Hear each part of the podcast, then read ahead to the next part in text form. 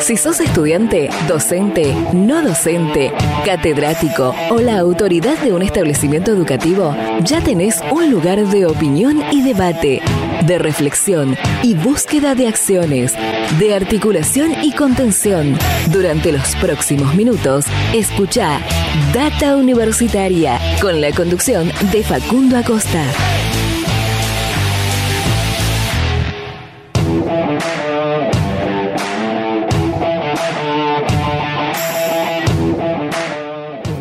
Hola, ¿qué tal? ¿Cómo les va? Bienvenidos y bienvenidas una semana más a este programa de universidades verdaderamente federal, independiente y objetivo, este Data Universitaria Radio que está transitando su cuarta temporada consecutiva eh, en este año 2023, eh, programa número 28 del año 2023 eh, y el 147, ¿no? No, no, 144.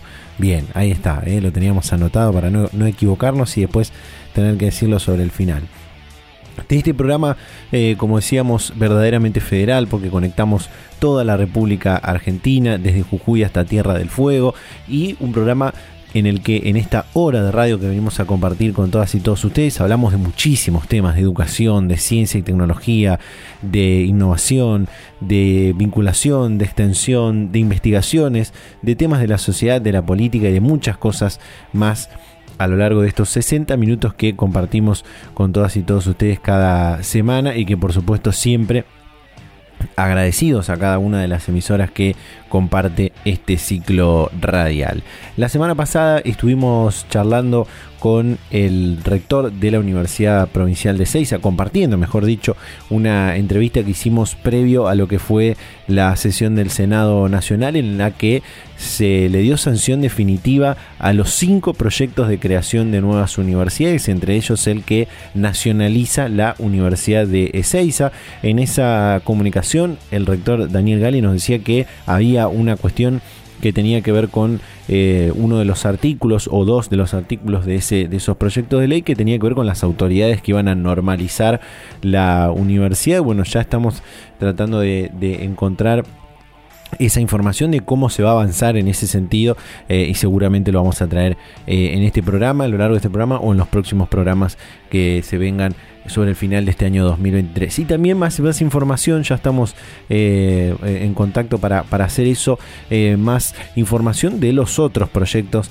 eh, de, creación de universidades. Bueno, ya hemos hablado de la de Río Tercero en algunas oportunidades, pero también nos queda conocer algunos otros, como la del Delta, la del Pilar, la que se va a crear en la ciudad de Paraná, la nacionalización del Instituto Madres de Plaza de Mayo, que son los proyectos que han sido sancionados eh, en este último en las, últimas semanas. Eh, así que habrá nuevas universidades en nuestro país. Y en alusión a eso también estuvimos eh, comentando un análisis de informes entrevistas publicaciones incluso lo que está en las plataformas de campaña de los cinco candidatos a presidente de cómo ven a la educación, qué proyectos, qué propuestas tienen para la educación y lo hicimos previo a lo que fue el primer debate de eh, candidatos a, presidente que fue en la Universidad Nacional de Santiago del Estero donde uno de los ejes principales tenía que ver con la educación y eh, eh, hemos podido exponer las propuestas de, estos cinco candidatos que vamos a repasar algunas, por ejemplo, que incluso muchos lo, hablaron en, el debate, para aquellos que no lo vieron lo volvemos a repasar, la candidata de Juntos por el Cambio, Patricia Bullrich, busca declarar a la educación como un servicio esencial que, eh, entre otras cosas, va a limitar la posibilidad de hacer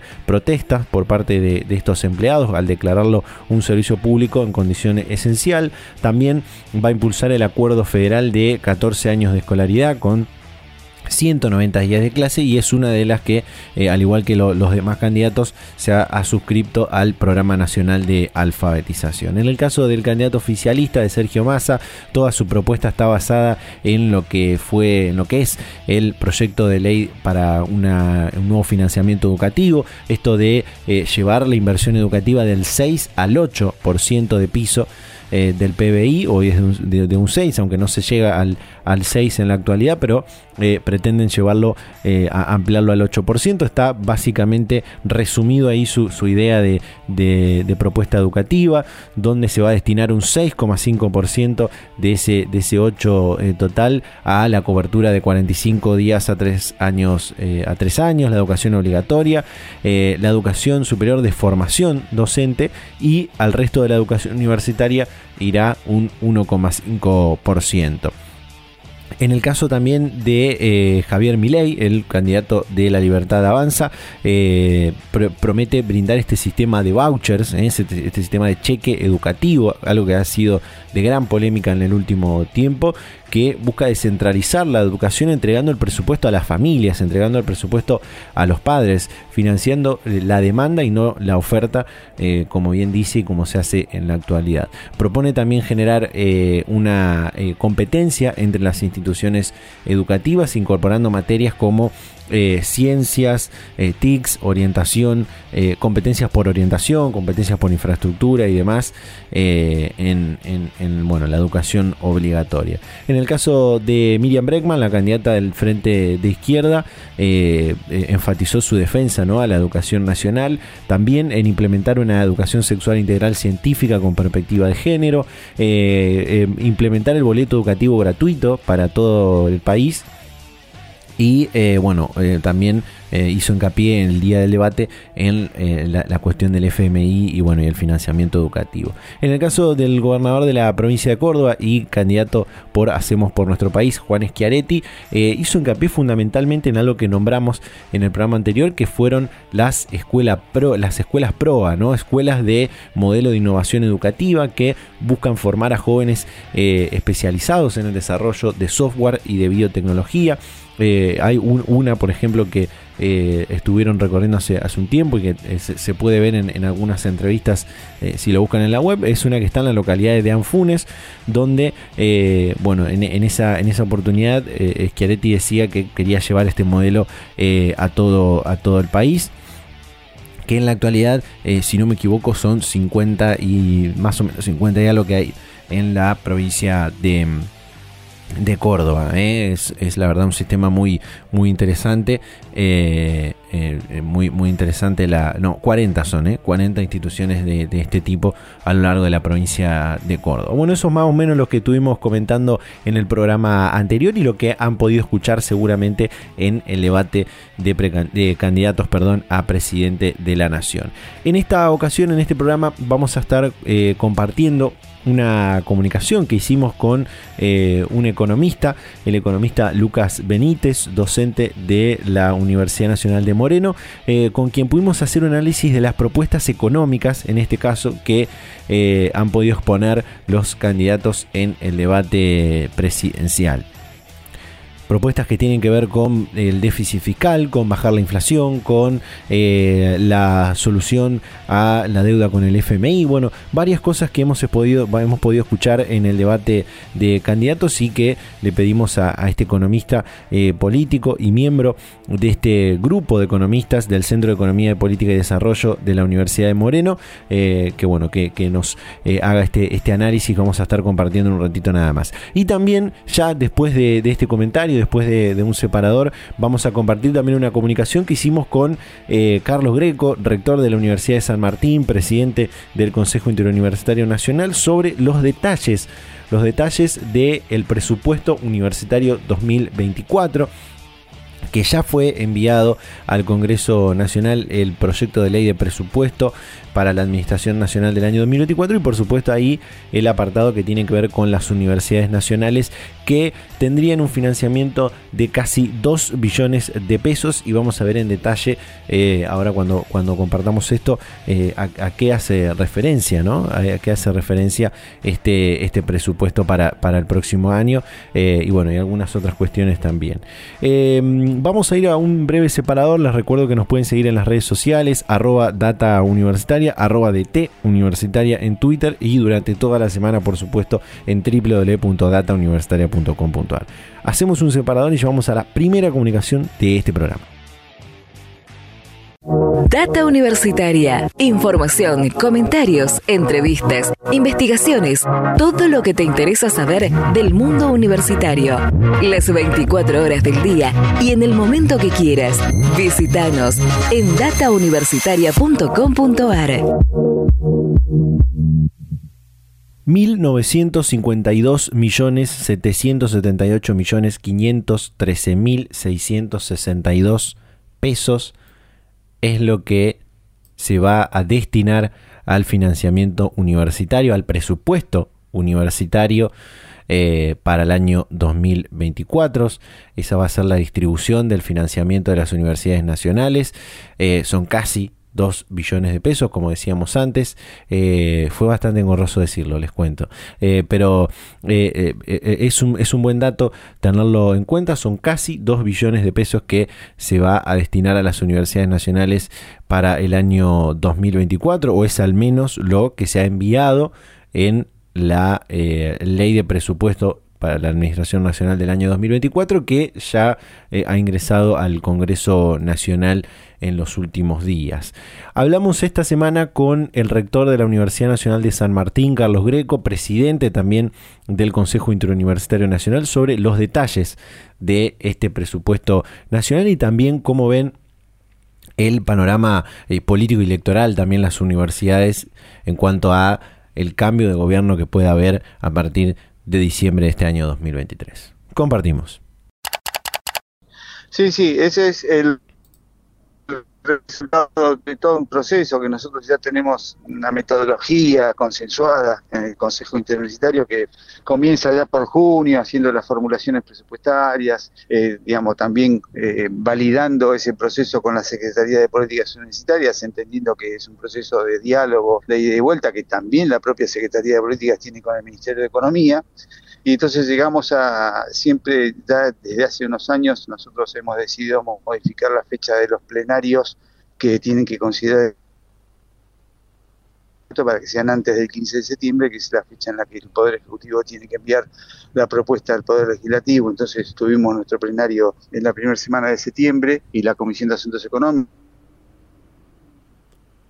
y Vicepresidencia elevó una propuesta que en realidad nosotros tenemos para la construcción de ese presupuesto determinados criterios ya acordados hace tiempo que tienen que ver con reexpresar el presupuesto en ejercicio, actualizándolo con el impacto de los acuerdos paritarios y con el impacto de la inflación esperada, entendiendo que los dos rubros más importantes que constituyen la expresión del presupuesto son el gasto en personal y, los otros gastos de funcionamiento de inversiones pero también entendiendo lo más importante que el presupuesto es una expresión de política, de política pública, y en este caso nosotros la entendemos como una política de Estado, que también es una secuencia que viene a validar lo que nosotros ya estamos trabajando desde junio, cuando hicimos la, expresión del pronunciamiento de, de todo el sistema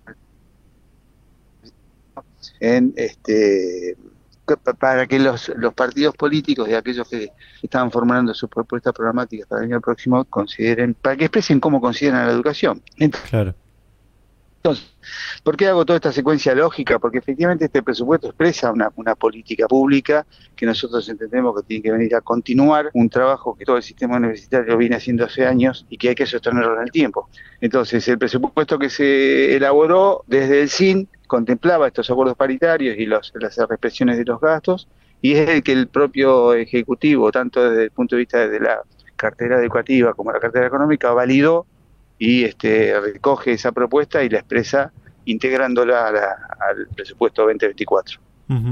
Eh, este, este presupuesto que, se formula para el, para el próximo año atiende también a la situación eh, financiera que, que, vienen teniendo las universidades en, en el último tiempo. Digo, por ahí este, estos inconvenientes, sobre todo con, con el, el, pago al personal, ¿no? que es por ahí lo que más, eh, más porcentaje del presupuesto total tienen las universidades, ¿no?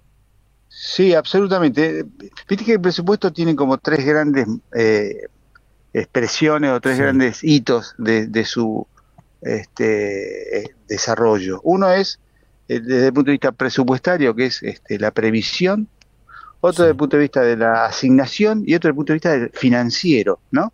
Entonces, en años, y en particular en países como los nuestros, que tienen una gran exposición a la inflación, tanto, tanto el sector público como el sector privado, los presupuestos, eh, con el correr del tiempo, se, se, desvirtúan y se pierden, pierden capacidad de expresar esa política pública. Entonces hay que ir actualizándolos permanentemente. ¿Cómo se actualizan? Por supuesto, con los acuerdos paritarios desde el punto de vista de lo que son los salarios y desde el punto de vista de los gastos de funcionamiento. Entonces, periódicamente esos, esos créditos presupuestarios hay que eh, ampliarlos. Entonces, una primera consideración es el presupuesto que fue aprobado en el 2022 para el 2023, durante el 2023 fue actualizándose con los incrementos de, de créditos necesarios para ir apalancando todas esas decisiones de acuerdos políticos que tienen que ver con los acuerdos paritarios. Ahora, eso en el futuro por eso también lo que vos preguntás, pues, ¿cómo, cómo, se, cómo se prevé esa situación. Bueno, nosotros casualmente contemplamos la anualización a la fecha ¿no? de los acuerdos paritarios que están acordados a la fecha para que estén previstos en el año 2024. Cuando supongamos que, supongamos que, porque está también dentro de nuestra previsión, que durante el año 2024 también haya inflación, cualquiera sea, puede ser del 60, del 10 o del 100. Eso será el resultado de la política fiscal la política eh, económica, la política macroeconómica que eh, desempeñe el, próximo gobierno y, la el propio sector privado, bueno, ese presupuesto se va a tener que ir actualizando, y como ocurre todos los años. Ahora, eso finalmente lo que yo quiero decir en, esta eh, valoración es, el, el, presupuesto es, nuevamente, es una expresión de política. ¿Qué quiero decir? Si el presupuesto acompaña el reconocimiento de que la educación es un factor de transformación, es un factor de movilidad social ascendente, es un factor de desarrollo del país, entonces este, van a estar los recursos necesarios para que las universidades y el sistema científico-tecnológico siga haciendo lo que está haciendo. Que para nosotros, desde el punto de vista de la sociedad, es muy valorado. Nosotros tenemos también el compromiso de mejorar permanentemente, pero entonces el presupuesto es algo que sostiene esa, esa lógica. Eh, si, si un gobierno decide a través casualmente del presupuesto, o bajar el financiamiento, o desfinanciarlo, o modificar los criterios de financiamiento, es porque está decidiendo políticamente qué quiere hacer con la educación superior. Este gobierno, que inclusive cuenta con, por lo menos desde el punto de vista del SIN, con un consenso amplio y absoluto de todas las perspectivas ideológicas, vos sabés que en el Consejo Universitario se expresan distintas este, corrientes partidarias inclusive, todas expresan han expresado a partir de esa propuesta que la educación superior tiene que ser una política de Estado. Sabemos que hay otras corrientes políticas que no están de acuerdo con eso. Bueno, se verá en el momento de, discusión de la no solo del presupuesto del sistema universitario, sino del presupuesto en su conjunto, cuál es quién prima en la decisión sobre qué presupuesto para hacer qué que es lo más importante. Claro, eh, justamente le, preguntaba eso de, de, si atiende a lo que a lo que va a pasar en términos financieros, porque definitivamente en, en diciembre de, este año eh, va a haber un cambio de, gobierno, así y todo si gana el candidato oficialista es un cambio de gobierno también, eh, y eso va a atender a las a, las políticas que va, va, a empezar en, en 2024. Digo, y si, si no hay presupuesto para, para eso, digo, no, no hay política que, se pueda hacer, ¿no? Entonces, también entenderlo ideológicamente, ¿no? al al, presupuesto y a, las políticas que se quieren llevar. Y en esto digo, ¿le, le preocupa en algo al, sistema universitario quién eh, conduzca la, Argentina también el, próximo año? No hay duda de eso, sí, nos, nos ocupa, nos ocupa, eh, nos tiene atentos y nos tiene este, en, estado de mm, poder expresar desde nuestra perspectiva eh, que, que nuevamente que la, en la política pública, la educación superior tiene que ser una política de Estado. Entonces, eh, más allá de que algunos candidatos hablan de, de voucher como, como una forma, digamos, de un cambio paradigmático, cambio revolucionario de cómo se financia la educación superior y demás, que, está demostrado que eso no, esas este, eh, propuestas son inviables y han resultado un fracaso en otros países, pero finalmente lo que más allá de la propuesta metodológica lo que implica es si efectivamente en las propuestas de gobierno va a estar la educación superior como una, como una herramienta para el desarrollo del país y de las personas, más allá del dispositivo por el cual se la financie. Porque está claro que ya desde el punto de vista inclusive del orden mundial, la Conferencia Mundial de Educación Superior definió a la educación superior como un bien público y además como un deber del Estado. Entonces, ir en contra de esa corriente es ir en contra del mundo. O sea, los países que se han desarrollado, los grandes países que se han desarrollado en las últimas décadas, básicamente en la posguerra, fue a partir de una gran inversión que hizo el Estado en ciencia y técnica y en educación superior. No hay duda de eso. Y lo ha demostrado la teoría del capital humano. Entonces, no, y que es una teoría neoliberal. Por eso es, es raro que algún este, candidato no se apalanque, digamos, hay tanto el oficialismo como Juntos para el Cambio han expresado que consideran a la educación como un factor este, muy valioso para el desarrollo del país y parece que este, hay alguna expresión política que no lo hace. Veremos entonces quién, qué, decide, qué decide en, en, términos democráticos nuestro pueblo, cómo valora la educación, que es uno de los, una debería ser una de las expresiones del voto, ¿no? Que se considera una política pública eh, respecto de, nuestros hijos, de nuestros jóvenes, que, esperamos este, que el Estado haga por nuestros hijos, por nuestros jóvenes que la educación tiene que mejorar, que tiene que incluir a cada vez más chicos y chicas, que tiene que generar mayor rendimiento de los estudiantes, que además en el sector universitario no solo es formar egresados, sino también eh, generar conocimiento para el desarrollo. Si el pueblo valora eso positivamente, entonces votará por quienes eh, promuevan esa, esa política pública y si no, votará en otros. Ese es el, gran dilema que, que al que nos enfrentamos, es ese. Sí. Eh, Carlos, hace pocos días atrás eh, ingresó al Congreso de la Nación el, proyecto de ley de financiamiento educativo que plantea llevar a un piso del 8% del PBI la, la inversión educativa eh, y de ese 8% un 1,5% iría exclusivamente para el desarrollo de la, de la educación superior. ¿Cómo, cómo lo ve a esto? ¿Qué, qué análisis hace?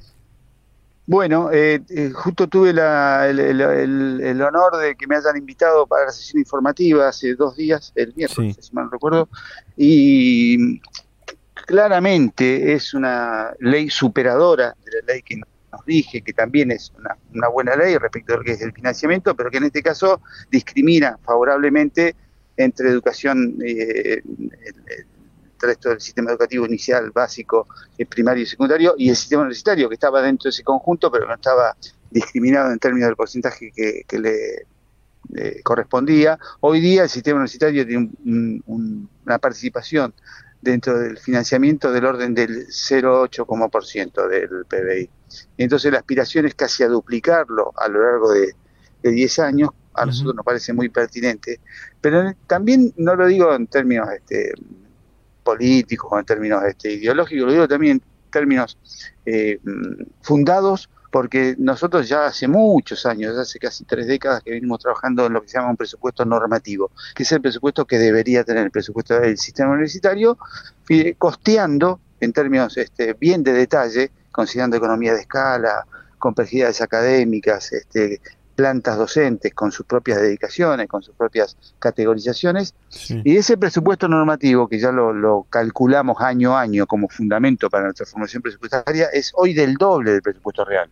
O sea, el presupuesto que hoy tiene el sistema universitario es del 50% del que debería tener. Igual las universidades funcionamos y, hacemos un gran esfuerzo y y lo llevamos adelante con, con, orgullo y también con mucha dedicación y mucho compromiso de nuestros profesores, de nuestros no docentes, pero en realidad el que deberíamos tener para en situación ideal debería ser el doble, con lo cual esta ley viene a dar sentido y viene a justificar esa, esa necesidad y entonces para nosotros es eh, más que oportuno y que también nuevamente expresa una política, expresa la posibilidad también que mejorar y ampliar los años de estudio en los niveles iniciales, incorporar más horas de estudio y además orientado a determinadas cuestiones cualitativas, no solo cuantitativas, de mejoramiento de estudio y el rendimiento académico en lengua y matemática, porque además los chicos que vienen a la universidad son chicos que vienen de la escuela secundaria, entonces nosotros no nos podemos desentender de ese nivel y entonces este, propiciar la interacción, la articulación, el trabajo colaborativo, la formación de los docentes, este, la incorporación de las tecnologías, está todo previsto en la ley. O sea que no es solo una ley que tiene en cuenta la cuestión fiscal y presupuestaria, de financiamiento, sino también las cuestiones más de sentido y de, para qué se propone un incremento de, del financiamiento. Bien, eh, cierro con esta, esta última pregunta que eh, tiene que ver por ahí con, las discusiones que está teniendo el sistema universitario nacional, que sabíamos que, eh, que este año iba a estar atravesado por lo, por lo electoral y quizás eso iba a inundar la agenda también de, las discusiones del, sistema, pero digo, ¿qué, qué y hubo algunos avances en esas discusiones, pero ¿qué, qué todavía falta discutir en este sistema universitario nacional y seguramente para el año que viene? Lo más importante para nosotros que es que este, no solo tenemos una política en algún sentido eh, reactiva, no digo de reacción, sino de, estar atentos a la situación coyuntural que tiene que ver, como bien decís, con la cuestión política, y, lo hacemos eh, desde una postura de eh, diálogo, de consensos y de no grieta. Y esto lo quiero resaltar porque para nosotros es muy valioso el, el funcionamiento del sistema universitario en tanto eh, nosotros ponemos por delante siempre entender que la educación superior es un, es un bien público, un bien común, y entonces más allá de nuestras eh, pertenencias partidarias siempre buscamos las posiciones de consenso. Es una primera eh, cuestión. Y abordamos y asumimos las situaciones de coyuntura siempre con, esa, con ese atributo. El segundo, la segunda cuestión es que nos ocupamos de cuestiones trascendentes y sustantivas que tienen que ver con lo que asumimos en diciembre de 2021, que era eh, posibilitar una reconfiguración de nuestras ofertas académicas orientadas al, desarrollo del país, los famosos siete puntos, y ya estamos, nosotros nos expresamos en el último plenario de San Luis con un documento donde avalamos las propuestas de reconfiguración orientadas a eh, todo lo que tiene que ver con la resignificación de la duración de las carreras, teniendo en cuenta la efectiva dedicación de nuestros estudiantes, los sistemas de créditos, las titulaciones intermedias, horas mínimas y máximas, este, las certificaciones de calidad, o sea, todo un conjunto de eh, normativas que se van a considerar prontamente en el Consejo de Universidades, que nosotros asumimos este, y hemos expresado nuestro aval a esas propuestas y esperemos que en los próximos eh, días se puedan transformar en normas que rijan la nueva eh, tanto las, nuevas ofertas académicas como la, adecuación de las ofertas académicas vigentes. Me parece que eso es muy significativo porque eh, pensamos no solo en el, corto plazo, sino en el mediano y largo plazo, que es lo que en, los planos en lo que trabaja el superior.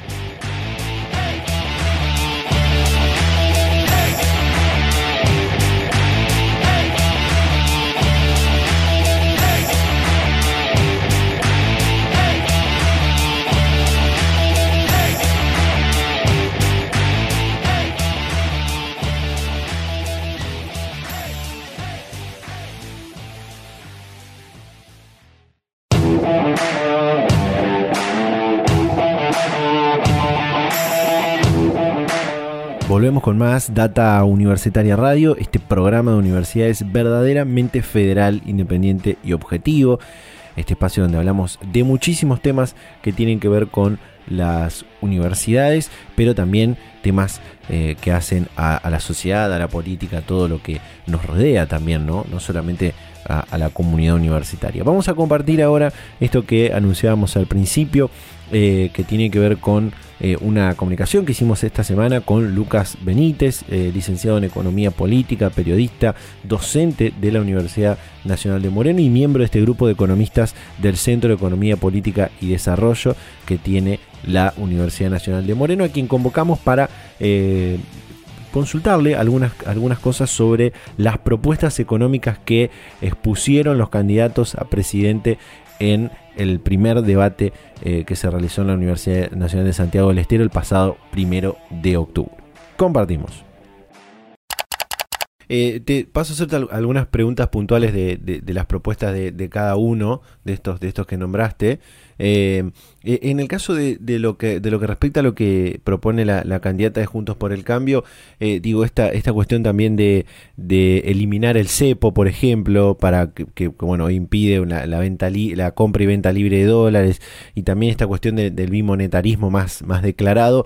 Digo, hay, hay algunos expertos que dicen que esto llevaría a una devaluación mucho más importante de la que, de la que ya hubo, por ejemplo, después de, la, de las PASO, ¿no? Que, ¿cómo, ¿Cómo sería eso? Sí, básicamente lo que vimos es, y lo vimos como experiencia de los argentinos y hasta no hace muy mucho tiempo, digo, cuando se se rompen los controles cambiarios, es decir, que se desarme este, estos distintos tipos de cambio, em, lo que siempre vemos es que todo converge hacia el tipo de cambio más caro. En el 2015, cuando también se decidió desarmar el cepo o anularlo, vimos que el dólar oficial que estaba 9 pesos y el blue en ese momento estaba 14, 15. ¿Qué tiempos aquellos? Eh?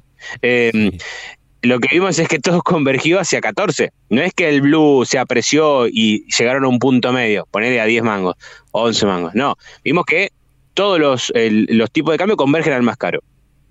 Eso hoy significaría desarmar el cepo, si sucede lo mismo, o en la misma dirección al menos, eh, que el dólar oficial pase de 350 pesos, que lo que fue la última devaluación, a lo que está hoy, 850. Eh, y eso con las consecuencias terribles que tiene en la economía argentina. Y bien la vivimos recién en pequeña escala, cuando pospaso se decidió devaluar producto de eh, las, las reglamentaciones y, las presiones que ejerció el Fondo Monetario con, con el gobierno argentino. Entonces, eh, vimos muy bien que cuando hubo un salto del 22% de la devaluación, tuvimos una inflación de, del 13%, 15% del, en el mes de agosto y que todavía va a tener un efecto repase para el mes de septiembre. Eso se va a ver reflejado porque la devaluación fue a, mitad de mes. Entonces, eh, bien sabemos los argentinos por experiencia propia que atrás de una devaluación viene una suba de los precios. Eh, por lo cual, si ya estamos en niveles altísimos de inflación, por encima del 100%, pegarle un shock de casi el 100% de devaluación implicaría, en términos de, de, precios, vamos a tener un quilombo importante. Eh, tampoco es que el cepo eh, sea, hay que enamorarse de las herramientas. Siempre remarcamos nosotros que no hay que enamorarse de las herramientas. Es algo coyuntural, es una solución de esquina, eh, para no devaluar y que eso tiene implicancias distributivas recesivas y, regresivas también, eh, no son progresivas. Entonces, quienes defendemos la distribución del ingreso, que queremos que crezca el empleo, que crezca el salario real, eh, siempre tratamos de que la devaluación sea la última opción, pero tampoco que sea una herramienta que se partidice, porque muchas veces hablamos, creo que un poco charlamos la vez pasada, pero cuando uno habla de retenciones te etiquetan con con, un partido político, cuando hablas de devaluación de etiqueta con un partido político, entonces son herramientas de política económica, no hay que meterle ideología a las herramientas, sino que son justamente eso. Uno si tiene que, no sé, sacar un tornillo y lo tiene que hacer con un destornillador, porque con una pinza va a ser más difícil, o con un martillo ni hablar. Bueno, por eso, hay herramientas de política económica que se deben utilizar cuando la coyuntura indica que se deben utilizar.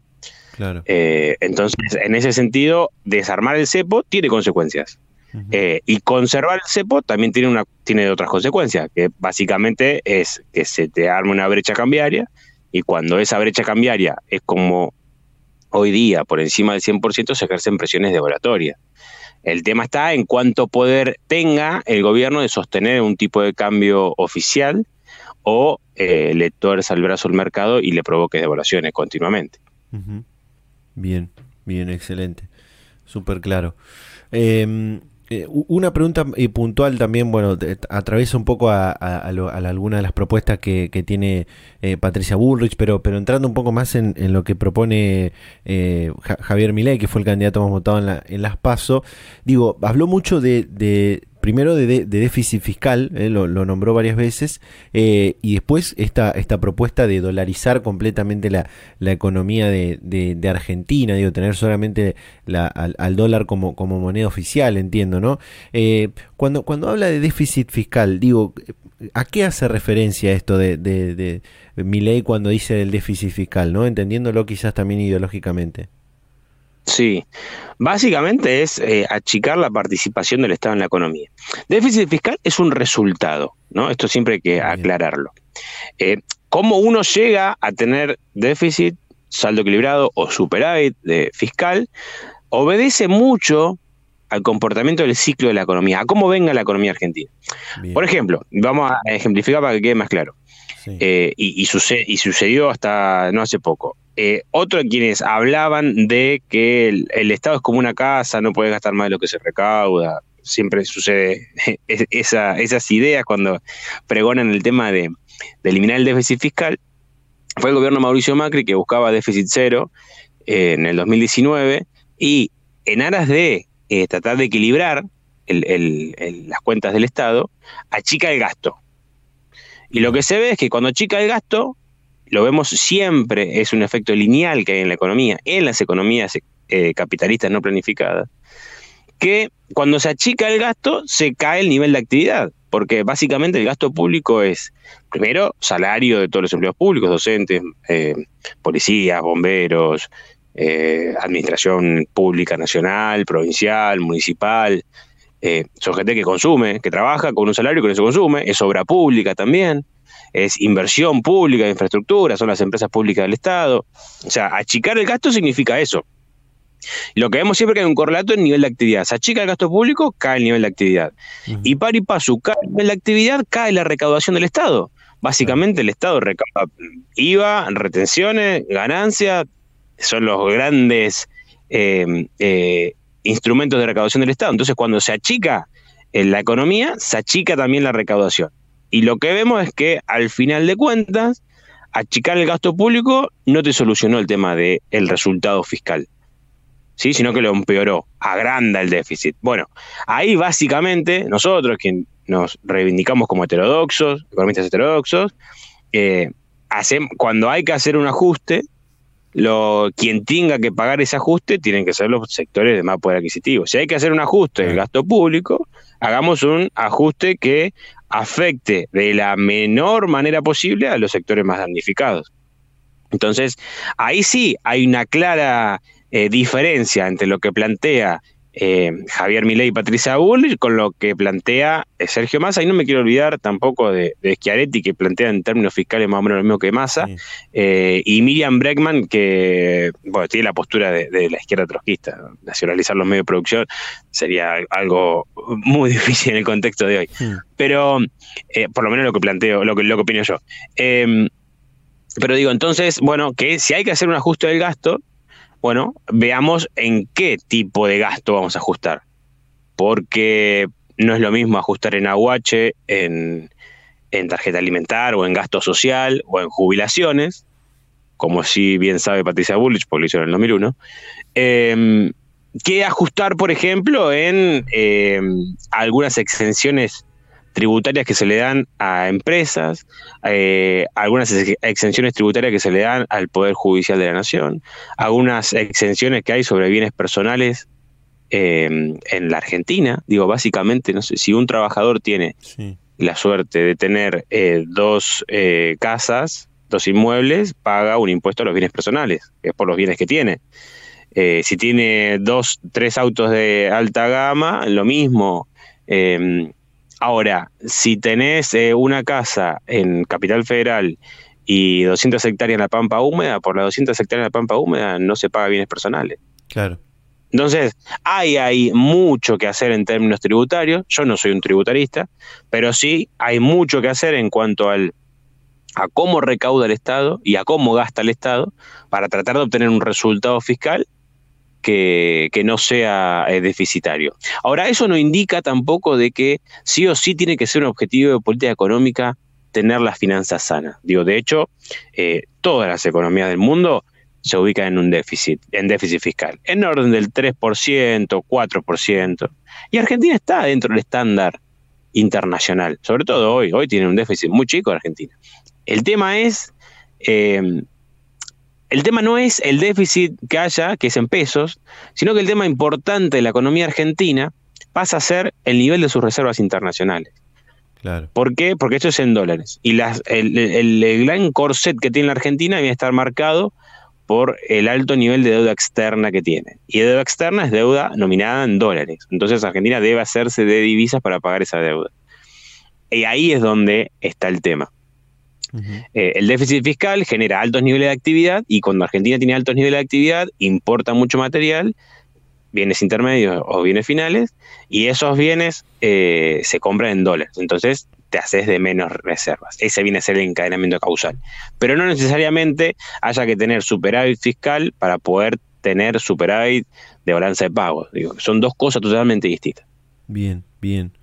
Eh, quiero, quiero, hacerte dos preguntas más. Eh, una que tiene que ver con, por ahí, una, una de las cosas que más, más expuso el, el, candidato oficialista en este caso, que es el, el actual ministro Sergio Massa, eh, y que tiene que ver con el, el hoy uno de, los grandes inconvenientes que tiene Argentina, que es la presencia todavía de, del Fondo Monetario Internacional y de lo que significa también no para, para el PBI de, Argentina la, la presencia de, del FMI. ¿no? digo, supongamos que eh, gane otro candidato que tenga que seguir pagándole al, al fondo porque eh, la, deuda va a continuar, ¿no? Por más que cambie el, el gobierno. Eh, con las ideas que tienen de, de, los otros dos candidatos de reducir el, el gasto público, ¿cómo, cómo tendrían que hacer para, para seguir pagando la, la, deuda que se tiene con, con el FMI, ¿no? Sí. a ver, básicamente, eh, ¿cuál es el esquema que plantea el ministro Sergio Massa? Va hacia la idea de lo que llamamos en economía como un plan de estabilización. Yo creo que es, esa, si bien no está taxativamente planteado de esa manera por parte del ministro, lo que, lo que está en la cabeza es más o menos eso. ¿Qué significa eso?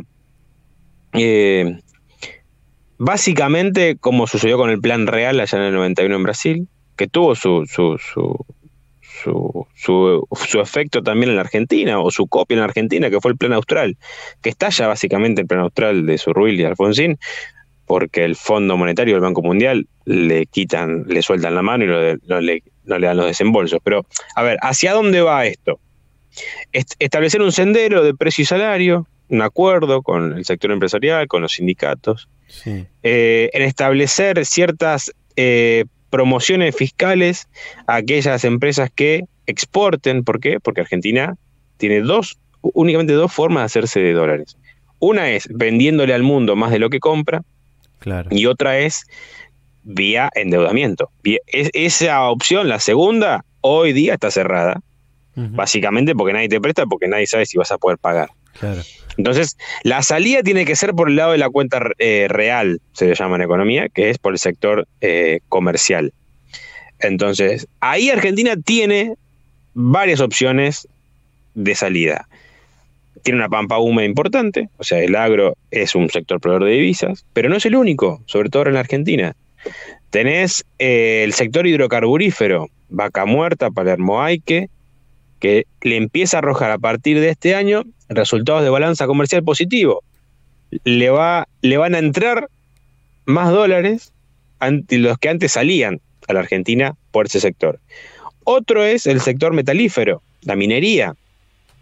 La minería, por ejemplo, con el, tema del litio y minerales estratégicos como el cobre, el zinc, el oro, eh, son minerales que Argentina los tiene hace muchos años y que nunca los ha explotado y que del otro, del otro lado de la cordillera de los Andes, eh, Chile, eh, su economía se basa en, la, en, la, en el recurso del cobre.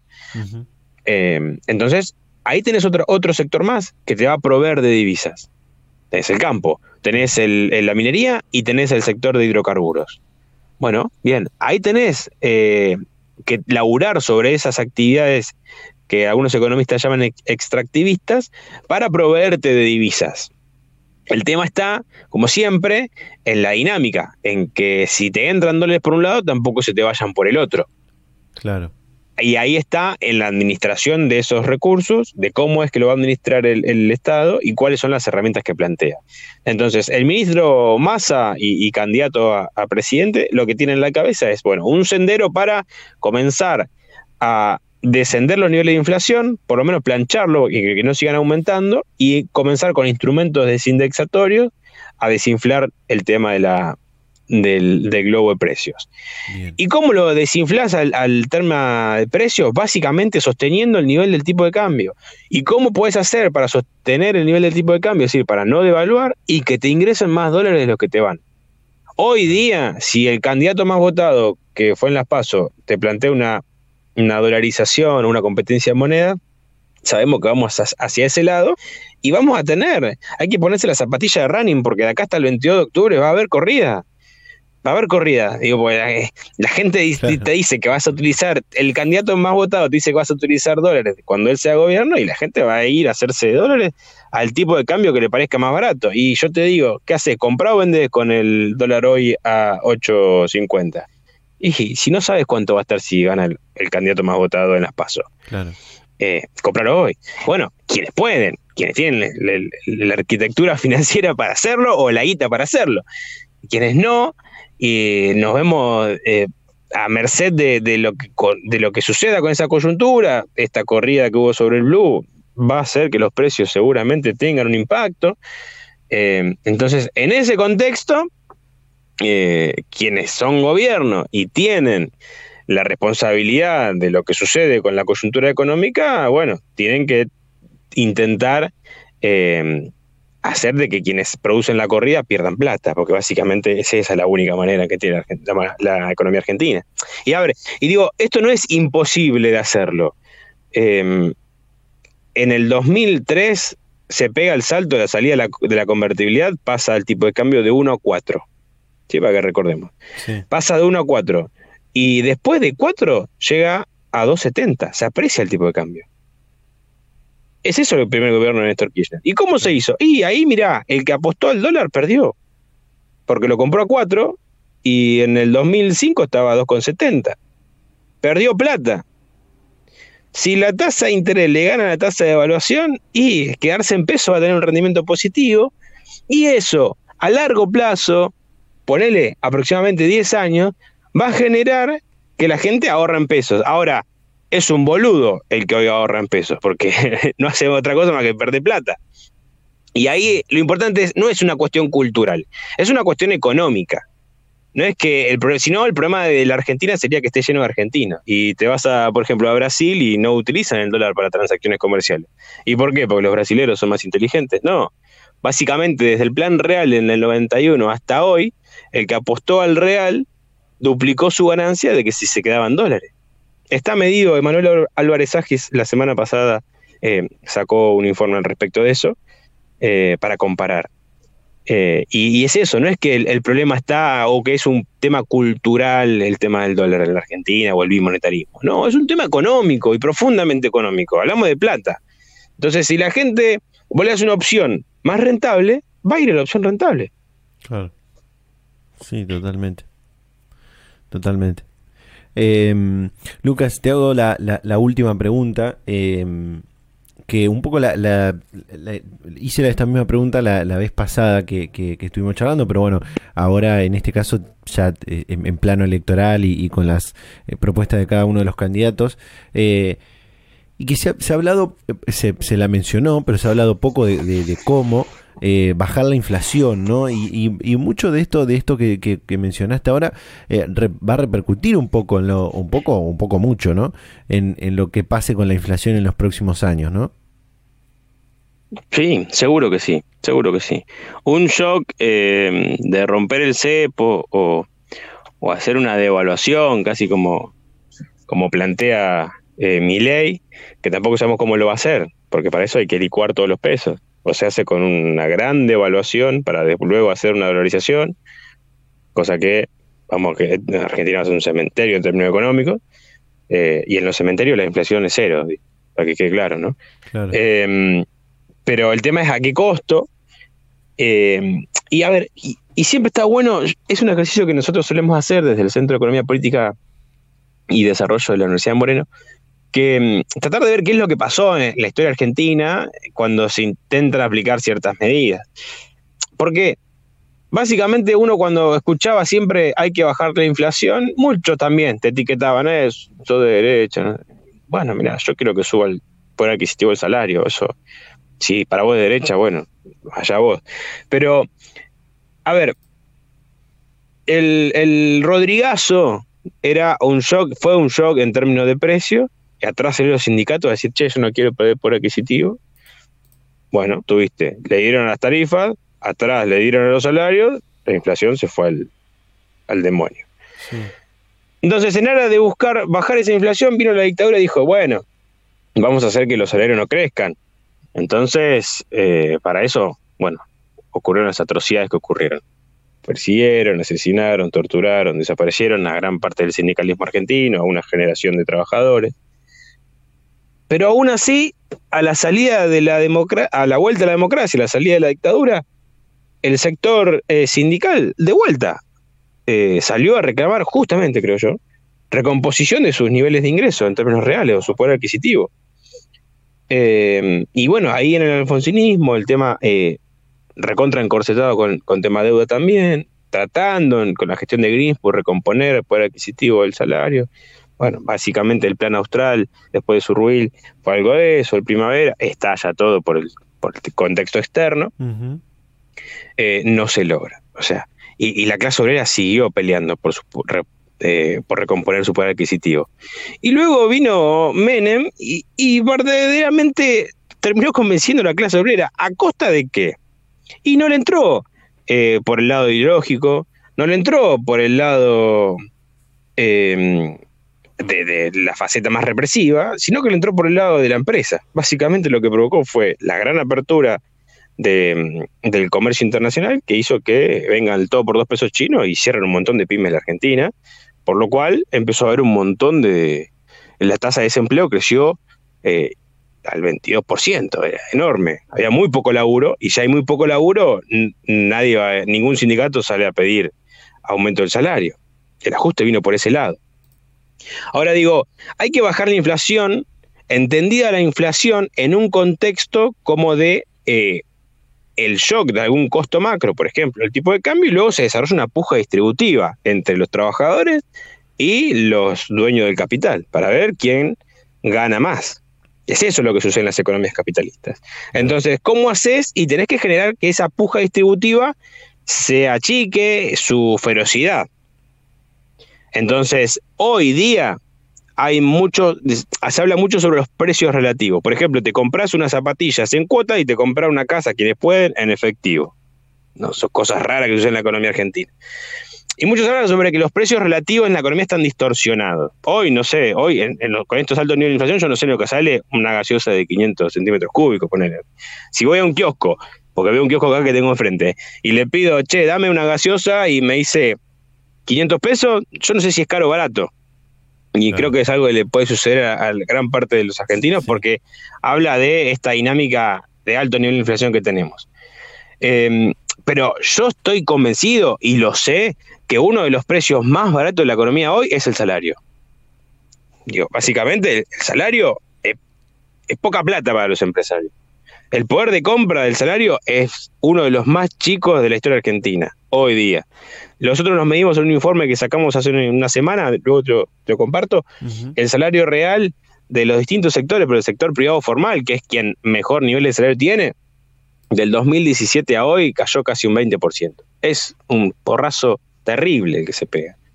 Y hablamos del, salario formal privado, que son los mejores salarios de la economía. Ni hablar de un salario informal, ni hablar de, un empleo público. Eh, entonces, bueno, hay mucho que hacer ahí. Y, quienes decimos de que hay que avanzar hacia tratar de encaminar el problema de la inflación para que tenga un sendero descendiente, eh, ahí tenemos que decir, bueno, básicamente la inflación tiene que bajar para que el salario real crezca. Y en eso que estoy diciendo, bueno, los incrementos nominales de paritario le tienen que ganar los incrementos de los precios.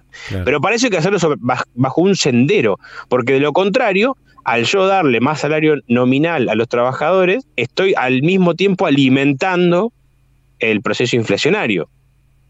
Porque el salario es un costo macroeconómico también, en tanto y en cuanto las empresas ejerce ese gasto en, el pago del salario de los trabajadores. Ahora, la dinámica va a estar cuando vos a las empresas le digan, che, mira, los otros costos los vas a tener planchados.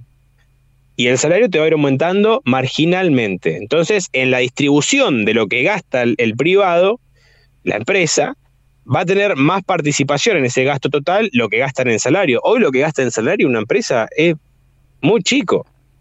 Por lo que más gasta lo gasta en importaciones, lo gasta en tarifas. O sea, la distribución del gasto del privado se, de otra manera. Entonces, bueno, el salario tiene que ganar participación, tiene que ganar participación dentro del gasto de los privados y tiene que ganar participación también en el PBI. Y para eso el salario real tiene que aumentar.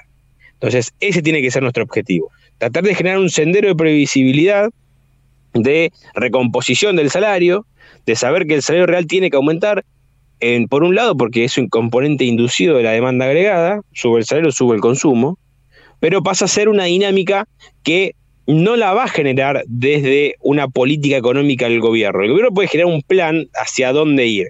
Luego serán las fuerzas o los actores sociales que intervienen en esa puja distributiva quienes tengan que pujar justamente para que se logren los incrementos nominales. Y ahí hablo del rol de los sindicatos, de los partidos políticos, las gremiales empresarias. Tenemos que ir hacia un sendero de una alianza entre el empresariado pyme y mediano con los sectores trabajadores. Digo, si no, es imposible. A la pyme le compra el sector trabajador. Eh, si, si, cae, si cae el salario real, va a caer lo que venda la pyme. Eh, hasta que no entendamos que esa es la manera en la que funciona, otra lógica tienen las multinacionales, otra lógica. Pero el empresariado pyme y mediano, que es el 70% del empresariado argentino, tiene que entender que es esa la dinámica y tiene que haber una alianza de clase estratégica ahí para eh, juntos, va, o unidos, no sé, la palabra que quieran, mm. em, y iniciar un sendero de, mejora de sus niveles de ingreso.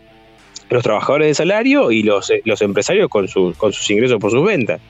No hay otra manera, es esa. La otra es catastrófica.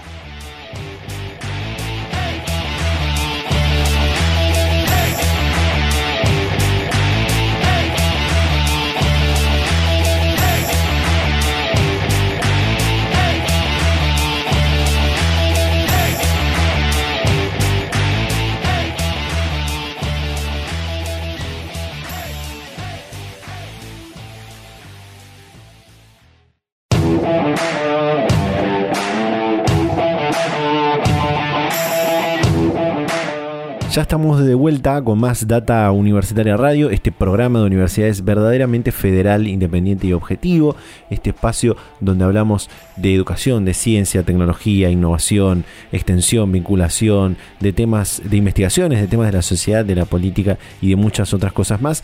Ya nos tenemos que despedir porque se nos han hecho muy largas las, las comunicaciones eh, y bueno, todo lo que hemos compartido en este programa.